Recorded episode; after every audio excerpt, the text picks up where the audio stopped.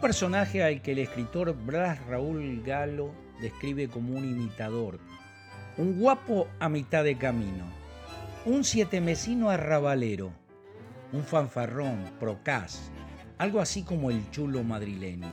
Se distingue porque provoca sin fundamento, se jacta de coraje y hazañas ajenas. El guapo, con sus palabras de baja voz, sus silencios y su mirada, le basta para infundir respeto. Se impone por eso, por su presencia.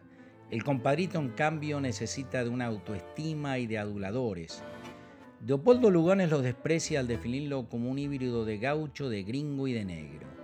El poeta Fernando Guibert lo explica de esta manera. Nació hombre de a caballo, el hombre quedó paisano desmontado y es por eso que el compadrito se le desmontó el destino. Se encerró en la callejuela y aprendió a andar por la vereda. Tita Merelo y compadrón.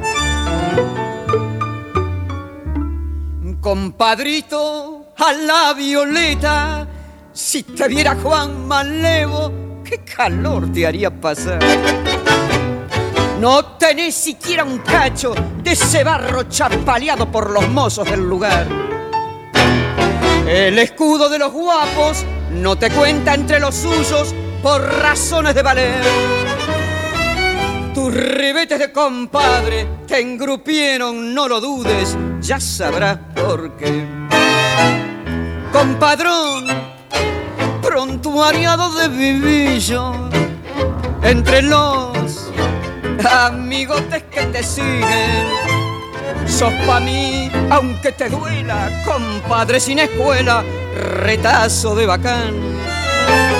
Compadrón, cuando quedes viejo y solo, compadrón, y remanches tu retrato, notarás que nada has hecho, tu berretín deshecho verás desmoronar. En la timba de la vida sos un punto sin arrastre sobre el naipe salidón. Y en la cancha de este mundo sos un lerdo pa'l viabazo, pa'l chamullo y pa'l amor. Aunque busques en tu verba pintorescos contraflores pa' munirte de caché. Yo me digo a la sordina, Dios te ayude, compadrito de papel maché. Compadrón, prontuariado de vivillo, entre los amigotes que te siguen. Sos pa' mí, aunque te duela, compadre sin escuela, retazo de bacán. Compadrón, cuando quedes viejo y solo, compadrón, remanches tu retrato, notarás que nada has hecho, tu berretín deshecho, verás desmoronar.